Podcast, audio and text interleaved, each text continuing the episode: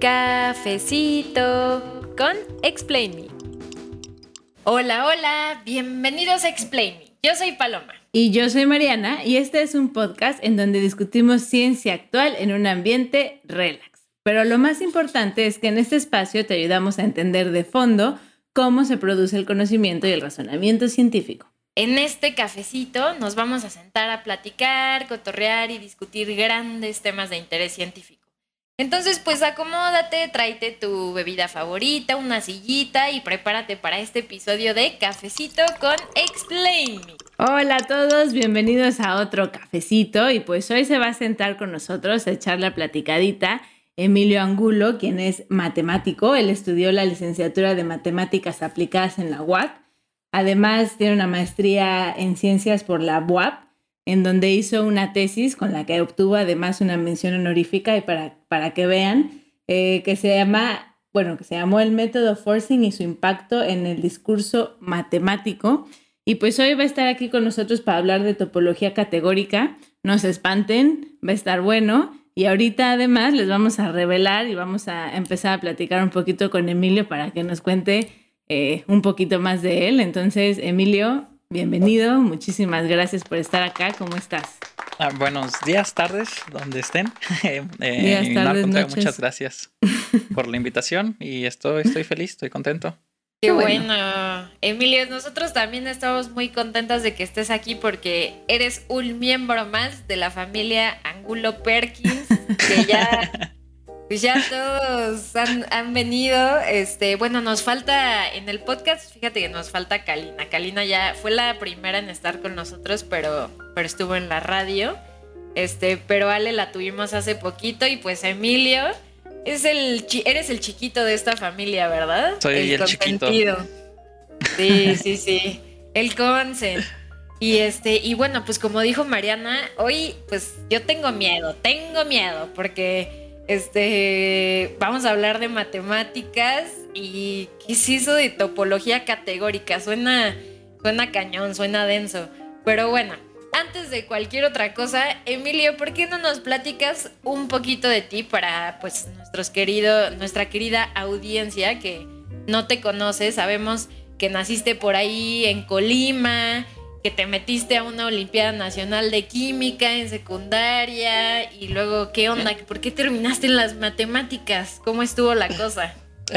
Este, uh, a mí me gustaba mucho la química y hay muchas, eh, ¿cómo se dice? Misconception, este, malos entendidos con la ciencia. Eh, y cuando pues me dejé llevar como por la idea normal que te dan de la ciencia, que lo explica todo y todo queda perfectamente reflejado, ¿no? Entonces en la materia de química existe esto de mm, la configuración cuántica. ¿No? de los estados de los electrones y cómo se van eh, acomodando. Y eh, de hecho hay unas formulitas como para determinar ¿no? en qué nivel deben de estar cayendo este, los electrones y a cuál deben de pasar. Y ahí como que me dejé llevar primero por no, pues es que si explicas esto con matemáticas, entonces todo lo puedes explicar con matemáticas. ¿no?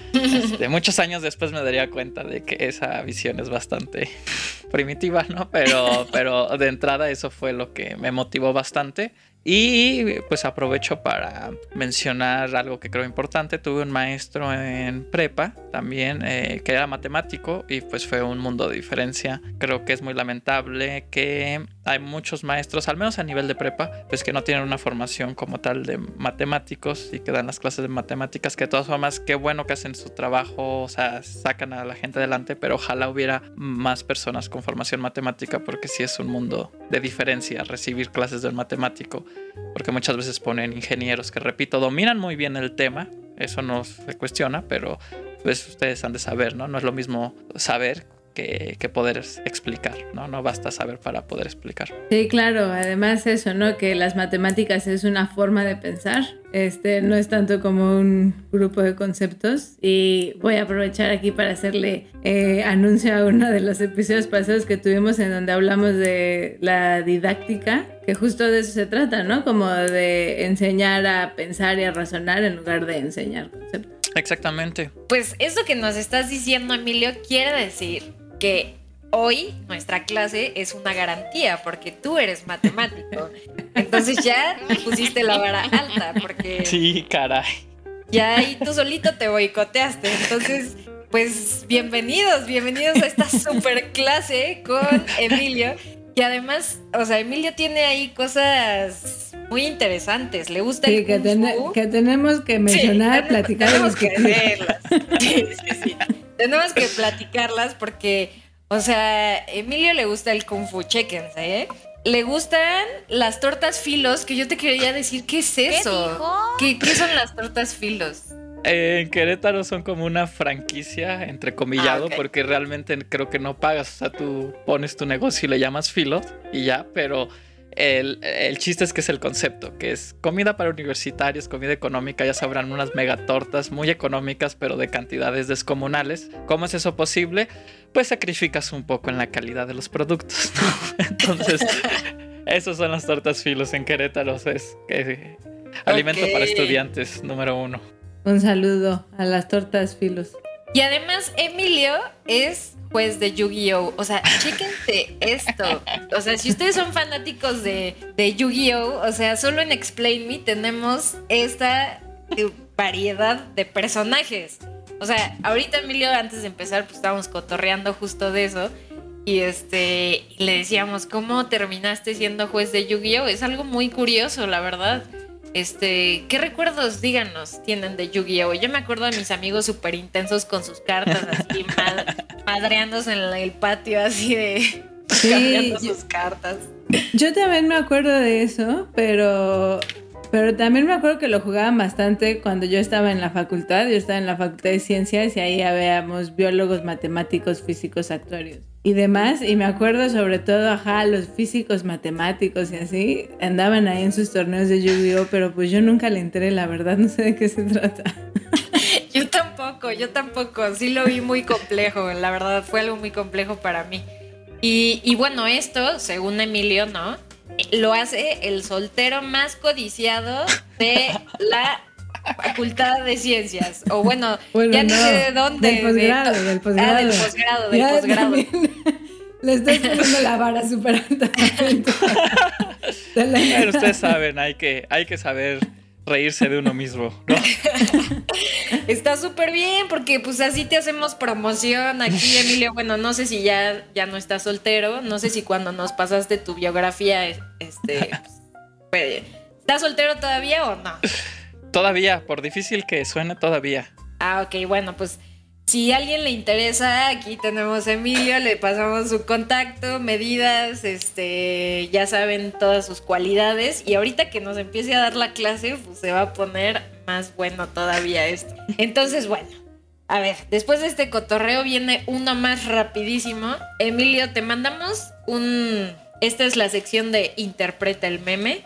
Te mandamos un meme científico. Este que escogimos entre Mariana y yo que creemos que pues se adapta a tus, este, a tus facultades, a tu experiencia, a todo. Entonces nos los puedes describir rápidamente porque pues obvio nos están escuchando, no lo están viendo, que de todos modos lo vamos a subir a nuestras redes sociales y nos puedes decir tu interpretación de este meme.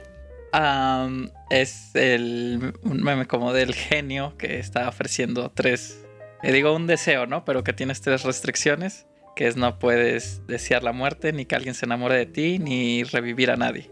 Y el personaje dice, ah, quiero, quiero dividir por cero, ¿no? Quiero dividir entre cero. Y el genio, bueno, hay cuatro reglas.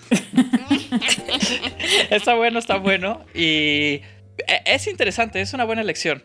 Porque en esta labor de divulgación científica, este, es importante como desmitificar ¿no? este, las matemáticas y se tiene esta idea de que son eh, siempre exactas y siempre es lo mismo y siempre son correctos y hay gente que hasta dice de si hubiera otra civilización tendría las mismas matemáticas y cosas así que dices no ya esto es fanatismo no entonces es interesante esto que dicen porque si nosotros tenemos esta restricción de no dividir entre cero para que la aritmética intuitiva y la del mundo real, por así decirlo, este, funcione como es. Si dividiéramos entre cero, habría contradicciones y ya cualquier cosa podría pasar. Y dos es igual a uno, ¿no? Y ya, así podríamos llegar a eso. Pero realmente sí podrías este, tener otros grupos, que se les llama grupos, estas estructuras matemáticas donde tienes una operación, o campos, cuando ya tienes dos operaciones que cumplen más propiedades entre ellas, este, donde sí podrías dividir por cero, suceden otras cosas y tienes otro tipo de resultados, ¿no? Pero sí, para que suceda como nosotros esperamos que suceda acá en el mundo real, de si tienes una pizza de ocho rebanadas y puedas repartir bien entre cuatro y es todo ese tipo de cosas, este, sí, no puedes dividir entre cero. Ok, entonces el genio sí podría cumplir ese deseo, pero sería un caos. Entonces, mejor dice... Ahí la dejamos. Sí, efectivamente. Sí, sí, sí, que no sería tan mal, ¿no? Porque una pepita de oro serían dos pepitas de oro, ¿no? Híjole, ya me, ya me dejaste ahí, otra vez ya me confundiste, mi querido Emilio. Oye, pero bueno, a ver.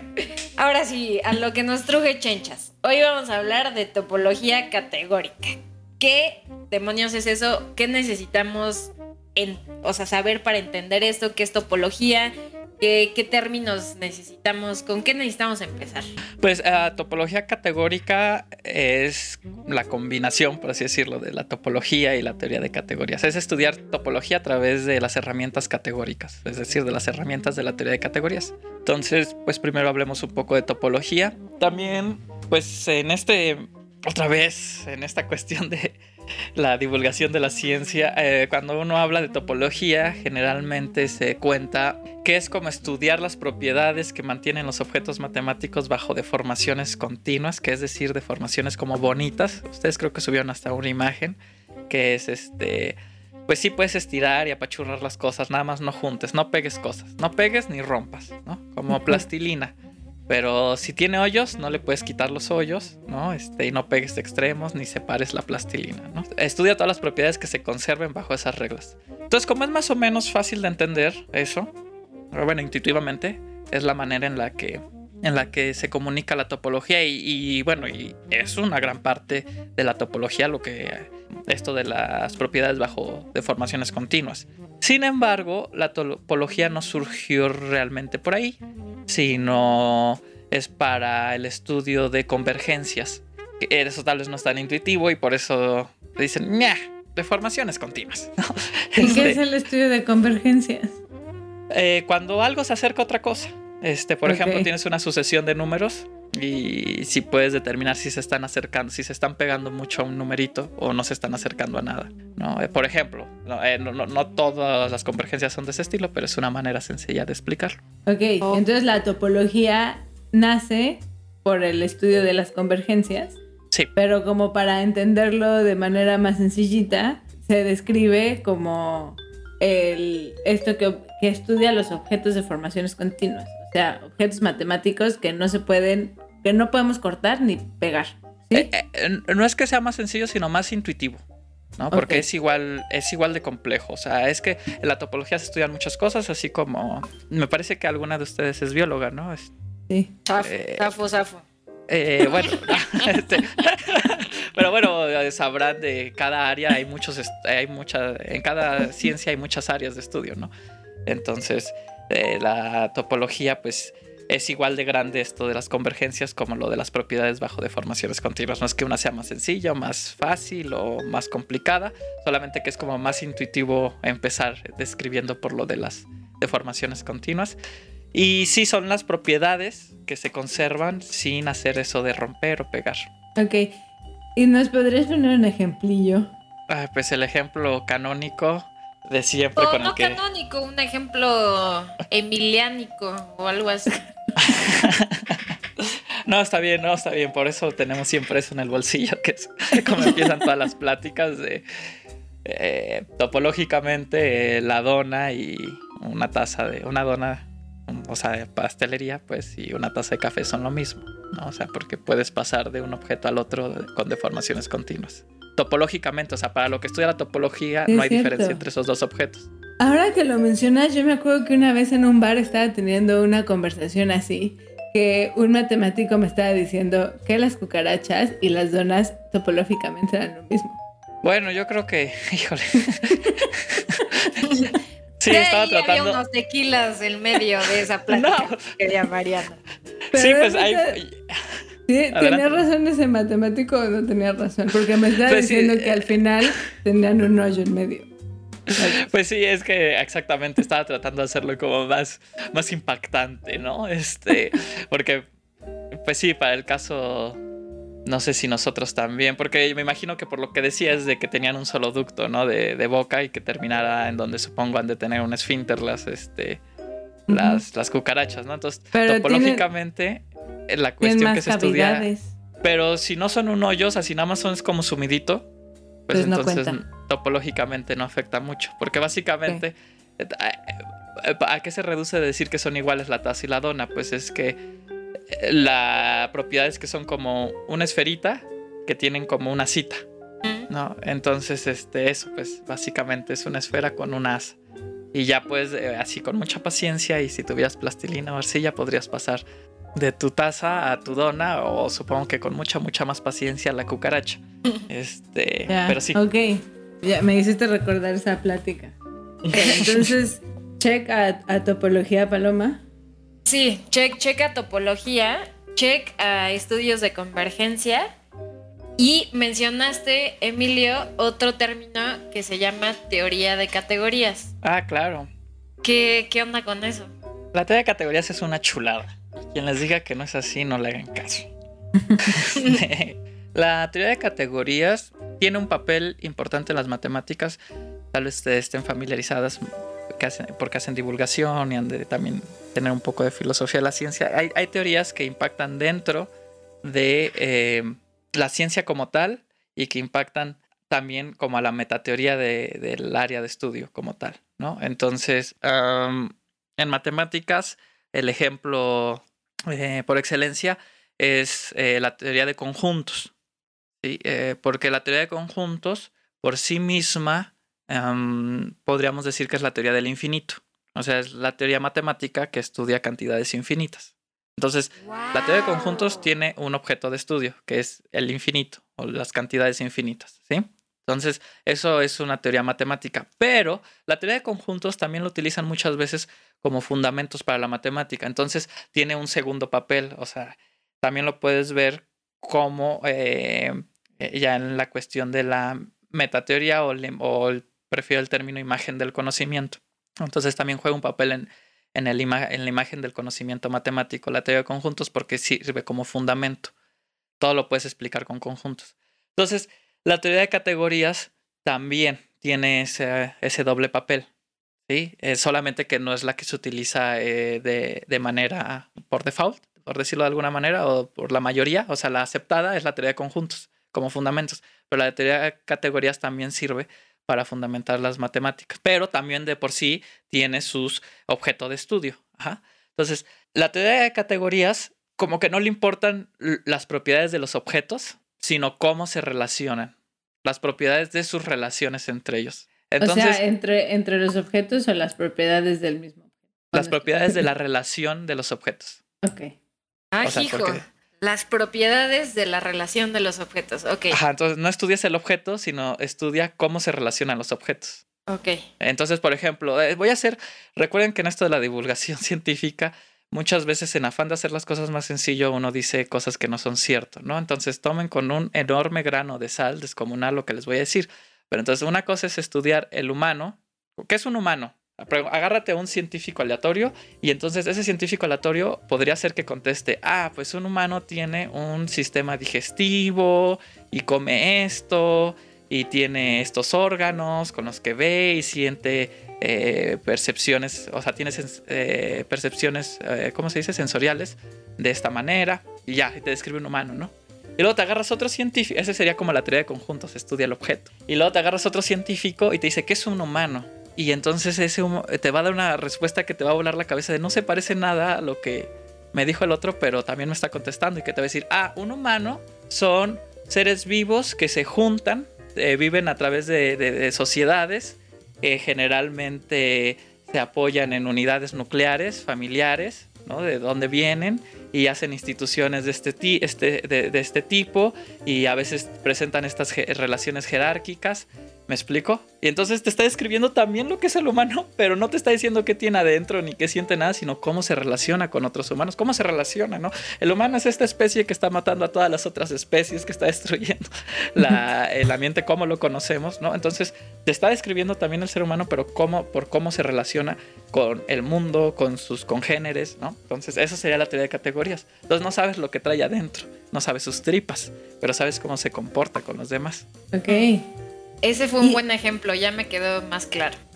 Esa es la trampa de la divulgación, ¿no? De cuando, este, pues sí, ya lo haces asequible, pero seguramente alguien va a decir, ah, ese cuate está diciendo puras mentiras. Pero pues es que uno tiene a veces que, que, que sacrificar eso, ¿no? Porque si no, no hay manera de comunicarlo, ¿no? Entonces eso es estudiar las relaciones. Pero puedes repetir, ahora que ya entiendo como la diferencia entre la teoría de categorías y de conjuntos, como esto que estabas diciendo que son teorías que sirven para dentro de las matemáticas, pero también como para fuera de las matemáticas o cómo era eso. Sí, claro, claro. Pues es que eh, ¿a qué le vas a llamar matemáticas? ¿A qué, ¿A qué teorema le vas a llamar matemáticas? ¿A qué teorema no le vas a llamar? Eso no es matemático. Eso es algo... eh, todas las ciencias este, se enfrentan a eso, pero como la mayoría de las ciencias tienen por objeto de estudio cuestiones que pasan fuera del, del humano, como que es más o menos fácil distinguir de, pues si es energía, pues sí, ya, es física. Si es materia, pues ya, química, ¿no? O sea, lo que puedas decir de eso, pues va a caer, ¿no? Pero las materias, eh, las ciencias que tienen que ver un poco con el humano, a veces es más complicado de determinar qué forma parte de los objetos de estudio y qué no. Este, uh, hay quien dice que la economía no es una ciencia, por ejemplo, ¿no? Este, y, y hay quien dice que sí, ¿no? Entonces, en matemáticas, eh, y no, no, no quiero entrar a polemizar eso para nada, ¿no? Sino de, en matemáticas, la manera usual como se desarrollan las teorías matemáticas es que tómate unos axiomas, cosas que vas a dar por cierto, y todo lo que Ujú. puedas derivar de ahí, pues es un teorema de tu teoría. Pero entonces, ¿quién decide cuáles son los axiomas buenos? Cuáles sí son los, los, los meros meros y cuáles no. Entonces ese es un problema muy grande. Entonces, como todo puedes explicarlo con teoría de conjuntos, pues tiene- la teoría de conjuntos también está axiomatizada, o sea que está eh, basada en axiomas, pues. Y entonces dicen, todo lo que puedas derivar de teoría de conjuntos es matemáticas. Así como muchas otras cosas también. este, o sea, pues sí, pero es que de verdad te sorprenderías el poder de la teoría de conjuntos. O sea, casi toda la matemática se puede fundamentar en teoría de conjuntos. Casi toda. O sea, sería, es muy poco lo que dejas fuera. Entonces, por eso es que se acostumbra. es- es- hay gente que lo lleva así radical, que le preguntas, este, ¿qué es la, qué es la matemática? Y te dice lo que puedas deducir de ZFC. Que ZFC es como se le llama al cuerpo axiomático de la teoría de conjuntos más usual. Este, por ser Melo Frankel y, y la palabra choice, ¿no? de elección. Pero pues sí, esas son ya posturas muy, muy, radicales, ¿no? Entonces, pues si te das cuenta, a ver, eh, esto es como lo, lo- lo que me gustaría rescatar, ¿no? Eh, eh, porque esto que estoy, te estoy diciendo sucede entre la comunidad de matemáticos. Eh, entonces, es innegable. O sea, si tú te topas a alguien que te, que te va a responder todo, todo lo que deduzcas de ZFC son matemáticas, es innegable entonces que esa teoría matemática está influyendo la imagen del conocimiento de la matemática, está influyendo en la percepción de lo que son las matemáticas. Entonces es una teoría matemática por sí mismo, pero también afecta en la metateoría de la matemática. Ok, ya entendí. Eh. Ya entendí cómo, cómo eso. ¿Cómo eso? Este, ok, entonces, ¿cómo eso? Bueno, nos entendemos. Es que, No, sí, es, sí, que sí, sí. es que es, es, es, es intenso, o sea, es difícil para cuando uno no sabe nada de esto. O sea, yo, como dices, Emilio, mis maestros de secundaria eran un fiasco. O sea, de secundaria y de prepa, la verdad sí estoy muy perdida. Pero bueno, sí te estoy entendiendo, sí te estoy agarrando la onda. O sea, ahorita mi cabeza sí está como, eh, mi hámster está ahí como trabadón, pero va avanzando, va avanzando. Entonces ya nos dijiste topología, ya nos dijiste teorías categóricas. ¿Sí? Teoría de categorías. Teoría de categorías, que esto forma juntos la topología categórica, ¿no? A ver, Así ¿qué es. te imaginas que es Paloma? Pues me imagino, entonces, híjole, es que lo de las categorías me, se me complica. Eh, pues, si me permiten ayudar tantito, Sí, sí, sí, soplame, soplame. Eh, en la teoría de categoría lo que nos i- importa son ah, las relaciones, como ya dijimos, ¿no? Las relaciones entre objetos.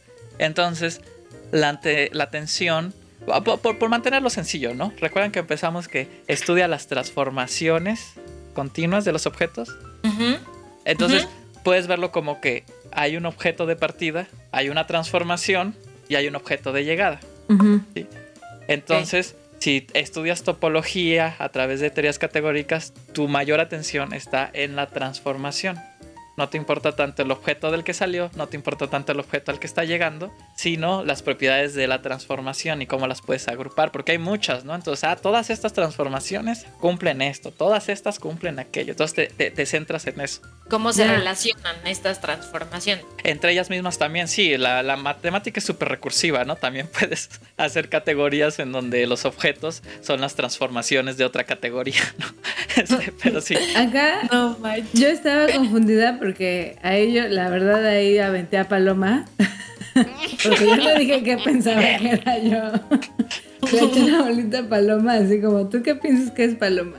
Porque justo yo, cuando me estabas contando estas cosas, tratando lo de unir, como dije, como que no puede ser porque, pero ya lo explicaste. Porque, por ejemplo, una dona transformándose en una taza, como se transforma, entonces yo lo pensaría como que es el mismo objeto. Eh, por eso decía como entonces no podría estar estudiando como ese proceso porque entonces sí se considera como objeto inicial, objeto final, no se considera como una transformación en donde es el mismo objeto pero que pasó por una transformación.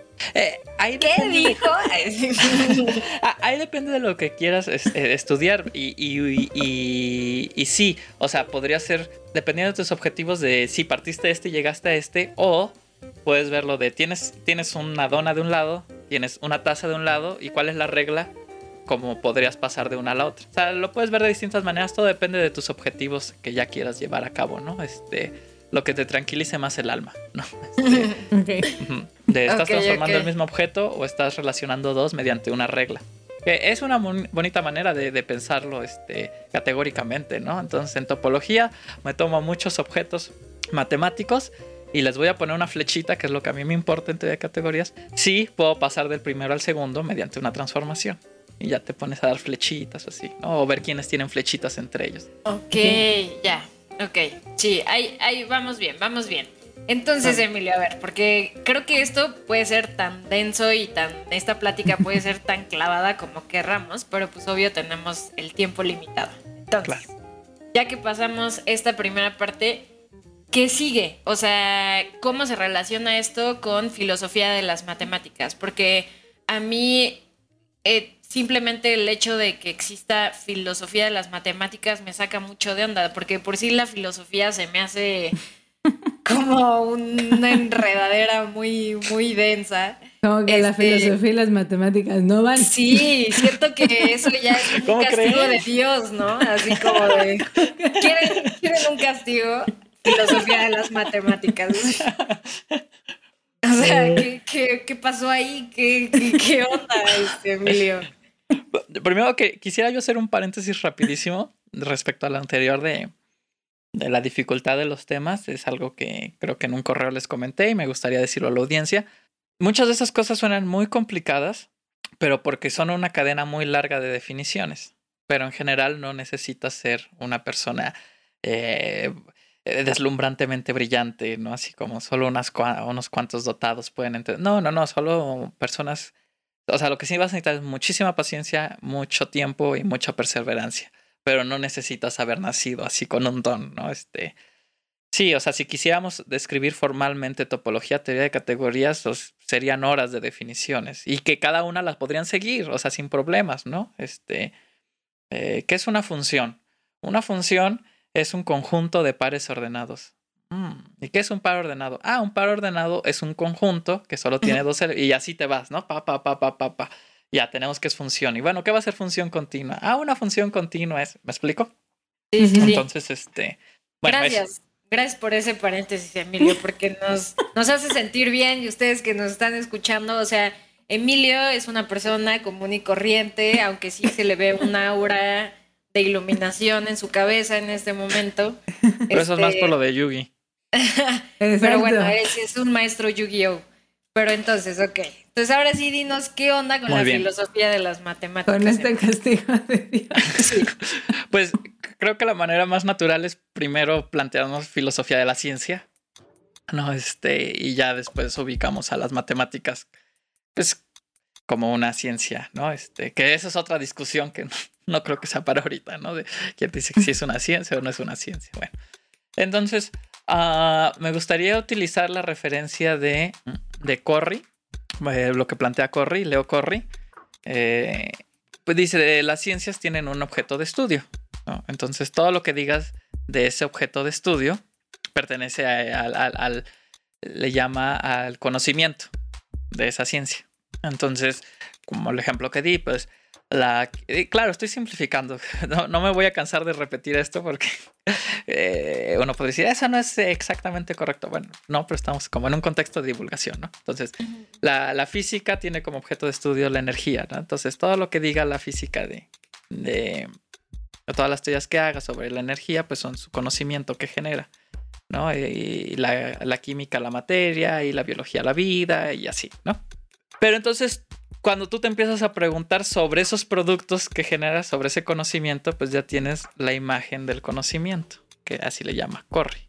Y pues eso ya corresponde al ámbito de, de la filosofía de las matemáticas, de la ciencia, perdón, ¿no? Este, entonces, si tú tienes la... Si tú tienes dos teorías compitiendo y quieres determinar cuál es mejor, muchos científicos van a decir eso se hace a través de ciencia, ¿no? Este, pero realmente influye eh, criterios humanos, que no significa que se hagan aleatorios totalmente, pues, o, totalmente arbitrarios, pero sí hay mucha carga humana en cómo vas a determinar que algo sea mejor que otro. Como lo que decías de los este, axiomas. Efectivamente.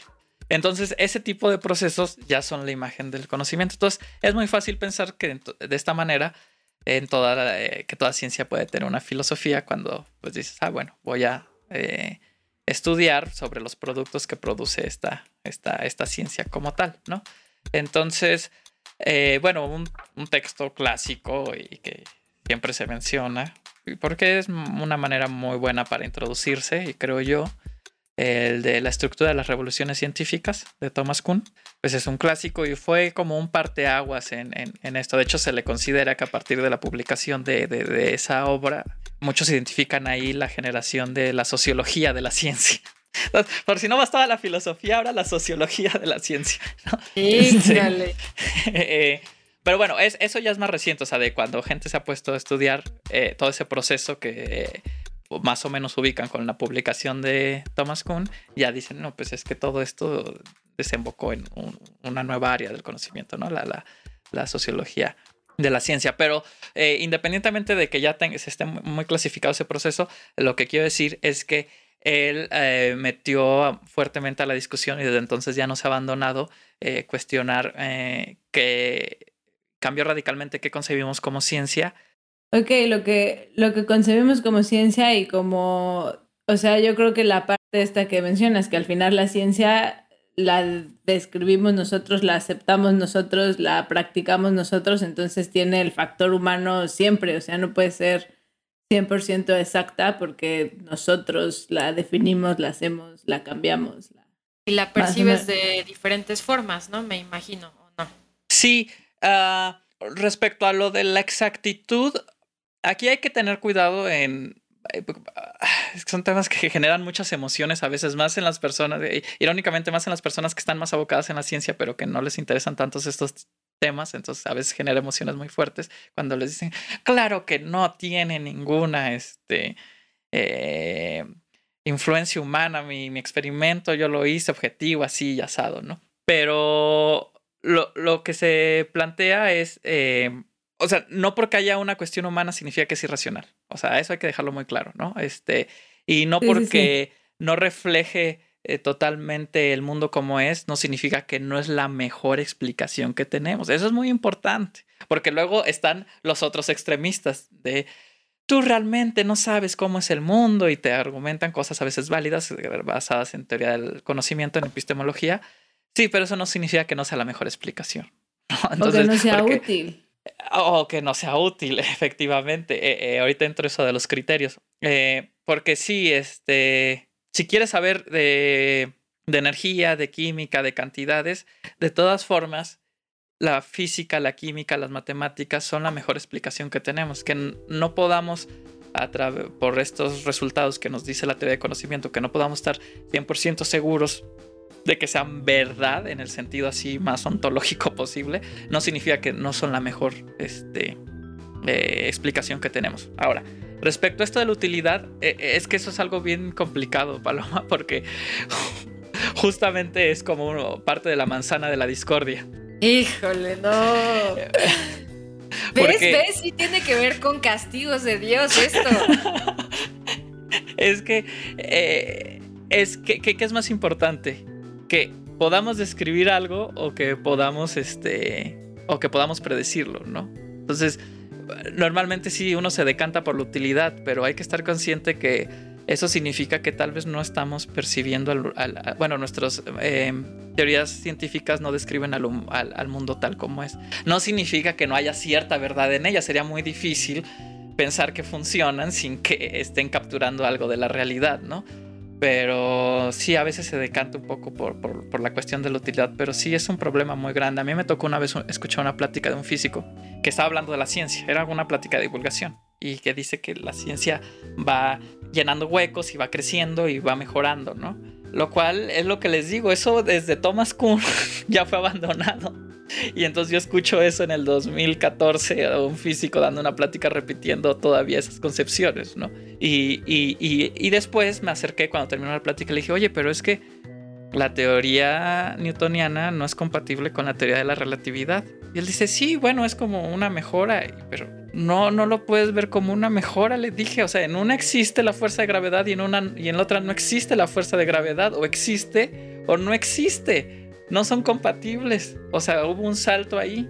Y bueno, y lo dijo, bueno, pues para mí sí es como un, una mejora. Y, y, bueno, sí es un avance si piensas en utilidades y así asado, ¿no? Pero esta nueva teoría, pues refuta la anterior en cierto punto.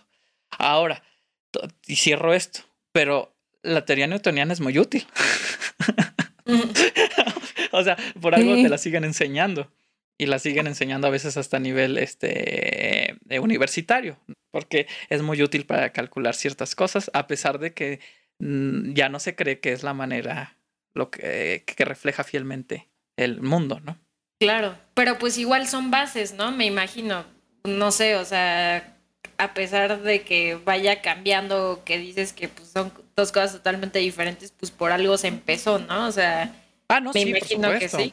No, y son conocimiento científico. No, yo, yo soy partidario de eso. O sea, es que la, la facción más radical dice, ya tenemos un método científico. Un método científico, como si estuviera claro lo que significa eso, ¿no? Y lo que producimos ahorita es ciencia. Y todo lo que no se produce fuera de eso, este, no es ciencia. y, y entonces dices, bueno, pero entonces la teoría de Newton no es ciencia porque ya nuestra teoría actual que aceptamos no coincide, entonces no es científico, o sea, está muy canijo tomar esa postura, entonces vas a decir que lo que hizo Newton no fue científico, porque ya no es cierto, ¿no? Entonces esas posturas muy radicales, no, no yo, yo no comparto con eso, este, y efectivamente considero que, que, que, que, es ciencia y que hay pasos este, que nos permiten ir cambiando, ¿no? Pero... muy categórico, como que para mí lo científico... Lo científico no, no, no, no, son las teorías, sino cómo saltas de una teoría a otra. O sea, como que para mí es un poco estéril la discusión de si esto es, esto es una teoría científica o no es una teoría científica. Es más bien, esta es nuestra teoría aceptada y lo que validamos como científico es cómo hacemos el salto. Ok. Oye, Emilio, a ver, entonces, en resumidas cuentas, así que te dijeran ahorita, en un minuto tienes que decir que estudia filosofía de las matemáticas. O sea, en resumen. En tres palabras. En tres palabras.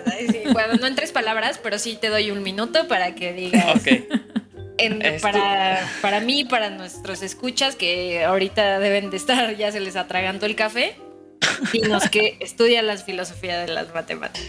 Ok, eh, como se dijo al principio, estudia muchas cosas. Vamos a decir este, ejemplos muy concretos lo que más ha estudiado así, me atreví a decir ya casi hasta la náusea, pero bueno, es qué son los números y los fundamentos de la matemática. O sea, qué teoría puedes tomar como fundamento de la matemática. Esos son dos temas que eh, actualmente eh, eh, conforman una enorme cantidad de lo que se hace en filosofía de las matemáticas.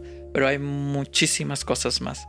en, matemáticas. Yo en mi teoría de, en mi tesis de maestría intenté un, un, un intento muy chiquito, o sea, hay que guardar proporciones, pero por ejemplo, yo estudié si el forcing puede ser considerado un cambio paradigmático dentro de las matemáticas. Eso es filosofía de las matemáticas. Tienes que ser filósofo para estudiar filosofía de la... Bueno, o sea, tienes que saber estudiar filosofía y luego matemáticas para estudiar filosofía de las matemáticas. Otro castigo divino. Sí, este, porque esas personas deben de estar muy dañadas. No, no, me refiero a castigo divino por el hecho de que tocas otra manzana de la discordia.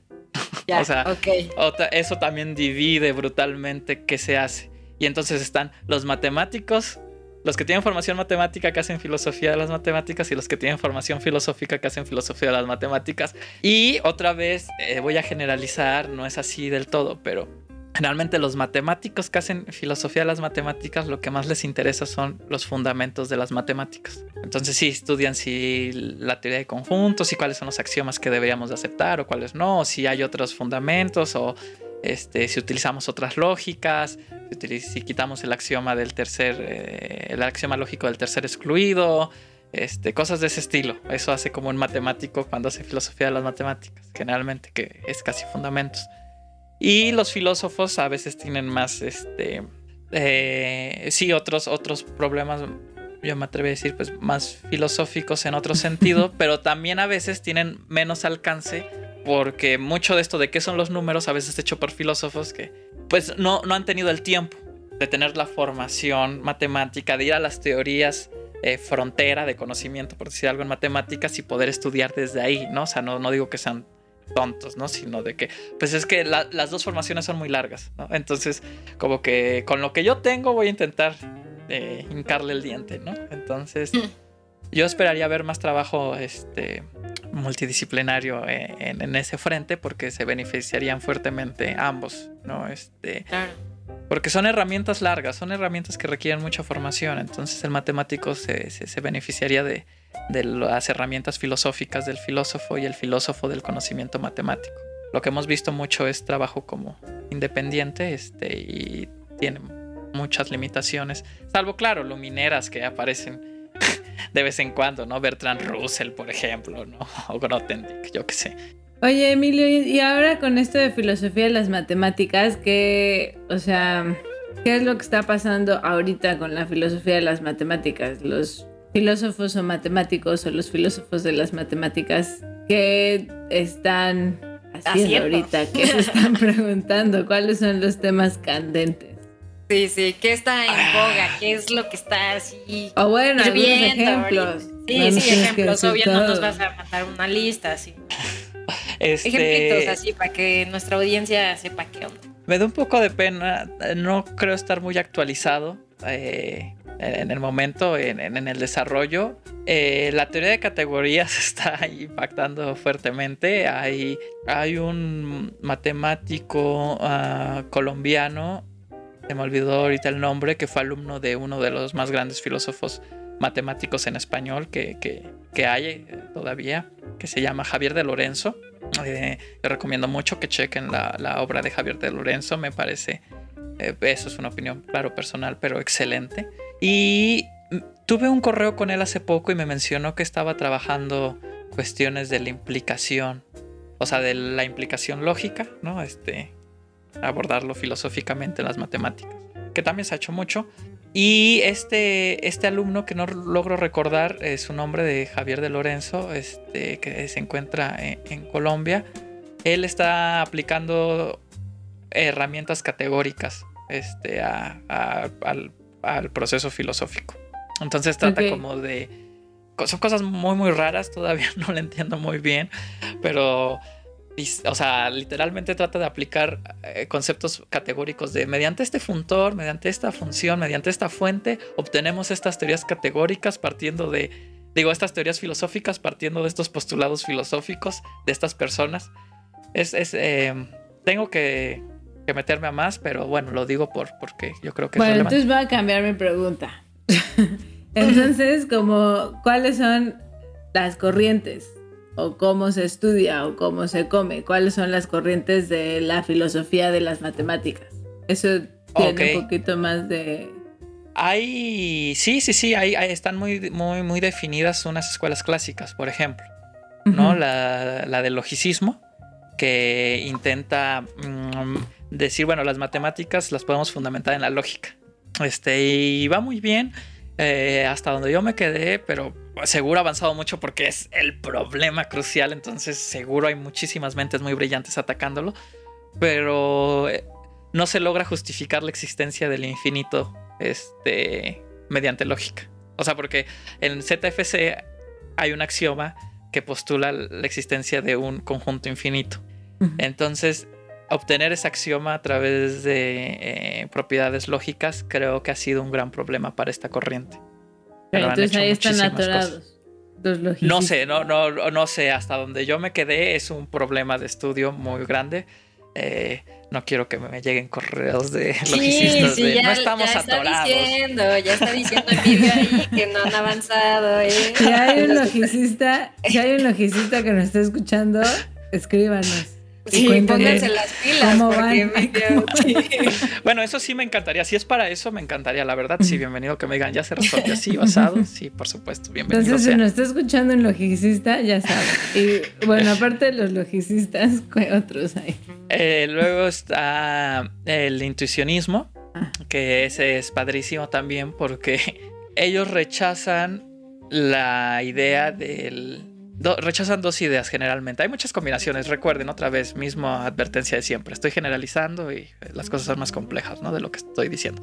Pero entonces rechazan el axioma del tercer excluido, que es un axioma lógico que se utiliza mucho, este, con mucha, que es o se cumple la propiedad P o se cumple la propiedad no P. Ok, o, se cumple una cosa o no se cumple. Eso es lo que Exactamente, ¿no? Y y así gran parte de nuestras matemáticas se utiliza eso y ellos dicen, eso no tiene sentido, eso no, o sea, ¿por qué? Solo porque no sea cierto no significa que su negación va a ser verdadera, ¿no? O sea, o viceversa, o porque es... Entonces, este, ellos rechazan eso, lo cual quita una herramienta muy poderosa de las matemáticas, que es la demostración por contradicción. La, mm. la demostración por contradicción es supones lo contrario a lo que quieres demostrar y llegas a una contradicción y entonces dices, ¿ya ves? Por, por andar suponiendo cosas falsas, llegas a cosas malas. Entonces, la negación, que es lo que quieres demostrar, debe ser cierto. Claro. Oye, y por ahí está también el formalismo. ¿No? ¿Y el formalismo. Ellos, qué? ¿En qué están? Bueno, nada más del intuicionismo, solo me gustaría agregar un detalle más, este, que tampoco toman, generalmente no toman el infinito de facto. O sea, nos dicen, existe este conjunto que es infinito. Toman el infinito potencial, que es, suponemos válido que tú puedes repetir tanto como tú quieras un proceso, pero no me digas que hay una cosa así que tiene una infinidad de elementos. Para, si tú necesitas una cantidad arbitrariamente grande para algo, lo puedes hacer, porque puedes decir, pues lo hago muchas veces y llego a lo que quiero, ¿no? Este, pero no me digas que existe algo de facto, ¿no? Eh, bueno. Eh, y los formalistas es, eh, pues, eh, eh, es la escuela clásica predominante actualmente, que es, pues, las matemáticas, que es lo que les dije, tomas tus axiomas, ¿no? generalmente ZFC, y lo que puedas derivar de ellos es, este, es matemáticas. Ok. Ok. A ver, entonces si entendí, a ver si entendí bien, a ver, porque ahorita Mariana tal vez ya me iba a hacer mi examen, me voy a adelantar. El logicismo, entonces, me quedé con que están atorados ahí. Emilio dijo que están atorados, no están avanzando. ¿Qué onda? El intuicionismo. Pero no puedes descubrir así el logicismo, Paloma. Ya reprobaste con logicismo. Gracias, gracias, Mariana. Es que es con lo que más me quedé. Es con lo que más me quedé. El logicismo es donde no trabajan. Porque están atorados. No se puede definir así. No, es que la verdad, ese me costó más trabajo, ese me costó más trabajo. Pero eh, a partir de axiomas lógicos quieren llegar a las propiedades A partir de la lógica. Ah, ok, ok, ok. El intuicionismo es... Eh, no existe para ellos el infinito. El infinito de facto, ajá. Ah, o sea, sí, como decía, sí puedes repetir un proceso muchas, muchas, muchas veces, pero no existe el infinito, así como toma aquí el infinito. Ah, exactamente. Y, Y, también rechazan el tercer excluido. eh, el problema este de lo que no es falso es verdad. ¿sí, no? Así, Ajá. ¿no? Sí, algo así de P a Bueno, dijo ¿De algo de? P. De, de P de P, me acuerdo de eso también. Y Sí, del formalismo, que- pues. Ah, bueno, sí, sí, sí, di Mariana.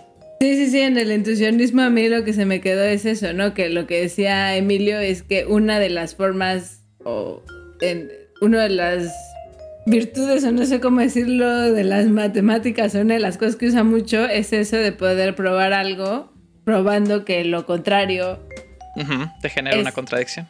ajá. Entonces, eh, por eso el, entusias- el entusiasmo les quita eso, Ujú, esa así es. escuela. Ya, ya. Y el formalismo, formalismo. es lo que está de moda. No, de moda no, de moda es. es- es- no sé. Bueno, está, está en boga. Es Pero- el, es el pero mero es la mero predominante. Sí. Es sí, el, sí, sí. el que más ocupan, y, pero ¿qué, qué dice? Pues, O sea, Paloma escribe el logicismo como los que no trabajan. El entusiasmo. Los que, los que Bueno, no creen en el pues, infinito y el formalismo. Los que están de moda. O sea, aquí ya le dimos en la madre a las escuelas clásicas. No, ya, perdón, perdón. Es que En- Entonces Hice el formalismo. muy el resumido, que- sí. que era? sí, el formalismo que era rápidamente, Emilio. sí, en el formalismo eh, te tomas tus axiomas este, matemáticos, o sea, existen algo que les llamas axiomas matemáticos que los das por cierto, que son independientes de tus axiomas lógicos, y todo lo que puedas derivar con tus axiomas lógicos de tus axiomas matemáticos le vas a llamar, este, eh, que es conocimiento matemático. Ok. Lo voy a anotar porque la verdad sí tengo memoria de teflón. Así. Ah, porque Mariana es bien burlona. Tómala, ya, o sea, ya aquí ya va a empezar, Emilio. Emilio, te voy a invitar a otros programas para que me despiertes. Oye, pero bueno, ya se nos está acabando el tiempo, pero este, a mí me gustaría ir cerrando un poco esto, Emilio. Y este, bueno, primero, creo que sí es muy importante recalcar lo que dijiste y a, y a mí me gusta quedarme con eso porque la verdad creo que muchas, muchas veces, sobre todo en las matemáticas, sí en la escuela y demás, este, sí nos hacen como esa creencia de que es como para alguien más elevado, ¿no? O Sí, sea, no, como que es para alguien más elevado y también para la gente que nos está escuchando, obviamente esto, o sea, como dijo Emilio en un principio, sería, tendríamos aquí un podcast de cuatro horas de Emilio dándonos términos y términos y creo que es complicado y la verdad muchas gracias por abrirte Emilio y por querer participar aquí y por intentar este, explicarnos de la mejor forma porque yo sé que en matemáticas a veces pues hay cosas que así términos que así son y que no hay otra forma de decirlo, ¿no? O sea, como que ¿cómo vas a decir este eso de la P o de la P a pa o no sé qué dijiste? ¿Qué Este, dijo? o eh, pues sí, hay, hay demasiados términos que así son, ¿no? Me imagino, o sea, es, no puedes sí, sí. de otra forma decirlos. Entonces, a- a- tengan esa apertura, o sea, sí nos gustaría invitarlos a que tengan esa apertura, a que pues seguramente van a escuchar este podcast la primera vez y tal vez digan, puta, está cañón esto, pero pues tengan la apertura de absorber, aunque sea como yo, este, poquito a poco las cosas, este, pero que tengan, ¿no? Que ¿Tú qué, qué invitación le harías a la gente para que se introduzca un poco más a las matemáticas, Emilio? Ah, es que decir, lean Introducción a la Filosofía de las Matemáticas de Bertrand Russell, pero no, no creo que sea la mejor manera de acercarse. Este. Bueno, pero quien quiera, ahí lo tiene. Sí, sí, sí, Sí. es, es- es una belleza de, de- del libro. Este, más allá de si está actualizado o no, lo que dice es eso, es de disfrutar las matemáticas en otro nivel, que no son cuentas, que, que el, el pensamiento matemático eh, te exige mucha creatividad. Eh, quisiera retomar rapidísimo eso que dices de las definiciones. A veces como matemáticos no somos conscientes de hay una definición y para que funcione matemáticamente, o sea, mediante la lógica y la derivación lógica y todo eso, es eso. Pero uno de todas formas, para que les sea más fácil, le, le, transfiere ideas de, ah, pero lo que quiere decir es esto, es aquello, ¿no? Este... Y que no, bueno, la definición es esa y qué significa lo que está escrito, no significa otra cosa, pero uno le transfiere estas, estas ideas de, ah, pues lo está moviendo, lo está pegando, lo está haciendo eso. Eso, eso también es matemáticas.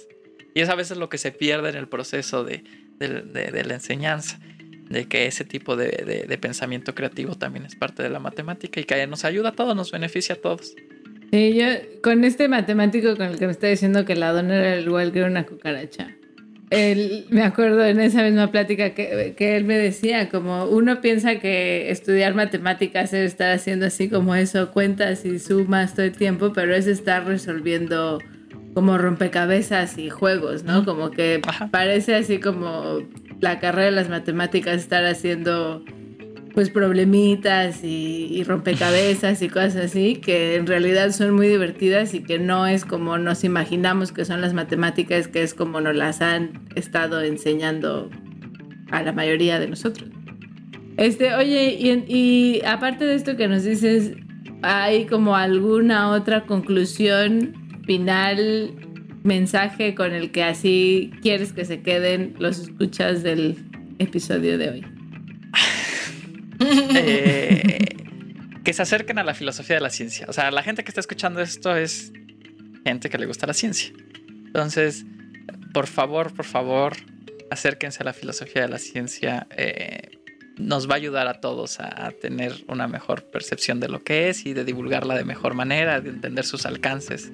Porque pues sí, lamentablemente hay muchos este, malos entendidos este, que, se siguen transmitiendo al día de hoy, ¿no? De la ciencia. Claro, y escríbanos para decirnos si les gustaría que tuviéramos un episodio de filosofía de la ciencia. Sí, y de Yu-Gi-Oh con Emilio. que también nos llega todas las reglas de Yu-Gi-Oh que según entendemos son millones, son muchas. También vamos a estar cuatro horas, no vamos a acabar. Sí, sí, sí. y aunque no les guste la ciencia, pues nuestra intención es que les empiece a gustar. Entonces, si están escuchando esto y pues estamos intentando hacerlo de la manera más amena y divertida posible para ustedes, lo más digerible, pues de eso también se trata la divulgación, ¿no? De repartir información a todos de una forma pues muchísimo más accesible. Entonces, muchas gracias, Emilio, la verdad, por, pues, por estar aquí. Por, es un gusto tener a la familia Angulo Perkins de nuestro lado este, tres maravillosas personas. Y saludos a tu mamá también, que los creó, ¿no? No le hemos agradecido a tu mamá y a tu papá también, qué bueno. Este, y pues muchas gracias. apoyaron. Sí, qué chido, la verdad. Y este, y bueno, pues esperamos tenerte, pues te puedes venir a varios episodios también para temas más esto está chido, a mí me gustó, lo disfruté mucho, la verdad. O sea, creo que sí hay términos que suenan muy complejos porque nunca los hemos escuchado, pero pues hagan sus resúmenes, escriban, este, investiguen, no, no se asusten, pues, no se asusten, eso es lo que les quiero decir, ¿no? este, Oye, Emilio, y si te quieren buscar, ah, ¿cómo te encuentran ahí si necesitan consejos matemáticos, si necesitan un juez de Yu-Gi-Oh? Bien. Un novio. ¿Cómo te encuentran? Eh, me pueden escribir a eapmat.yandex.com con Y. Yandex con Y. De todas formas, se los ponemos en las redes sociales y a nosotros nos pueden encontrar como explain.me en Instagram, explain-me en Twitter. Síganos, escríbanos, participen, suscríbanse, eh, compartan el podcast, los episodios, discutan y todo eso todo lo que tienen que hacer. Todo, todo, lo que tienen que hacer. Suscríbanse, participen con nosotros y también si son de la comunidad científica, como nuestro querido Emilio, y les interesa compartir su trabajo o también quieren aprender sobre ciencia, eh, pueden participar en este podcast escribiéndonos a explain.me.gmail.com. Nos vemos en el siguiente cafecito con Explain Me y recuerden que juntos somos gente de ciencia. Este podcast fue producido y editado por Estudios La Lavadora. Recuerda seguirnos en Instagram arroba explain.me y en Twitter arroba explain-me.